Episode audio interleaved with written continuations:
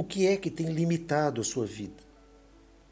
Quais são as barreiras? O que é que tem te impedido de fato de viver a plena liberdade que Cristo conquistou para você?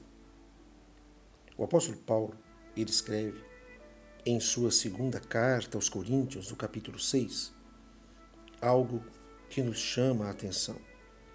No versículo 12: Não tendes limites em nós, mas estáis limitados em vossos próprios afetos.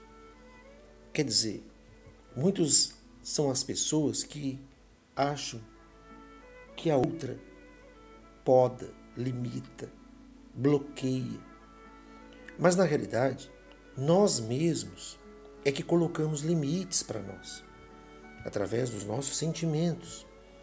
Muitas vezes, esses sentimentos, eles nos escravizam e fazem com que cada um sofra consequências por ter aberto seu coração a coisas e pessoas erradas. Na realidade, somos convidados a entregar o nosso coração, a nossa adoração, a nossa mente, o nosso espírito completamente debaixo do senhorio de Cristo. Deus, ele não nos decepciona. Ele é o autor da vida. Ele é o Deus soberano. Ele é o Todo-Poderoso. Ele é o Deus que cuida de nós.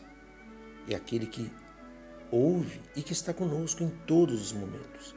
Por mais que muitas vezes o nosso egoísmo e as circunstâncias da vida não nos fazem enxergar essa presença gloriosa de Deus em nossas vidas.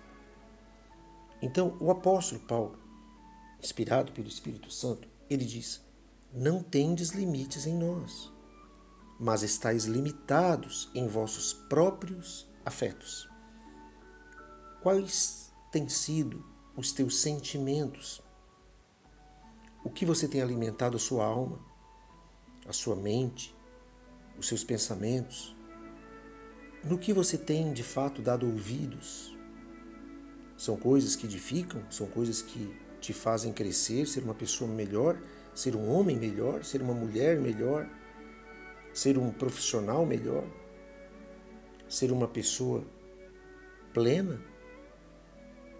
Portanto, não seja escravo dos sentimentos. Nós somos chamados a viver pela fé.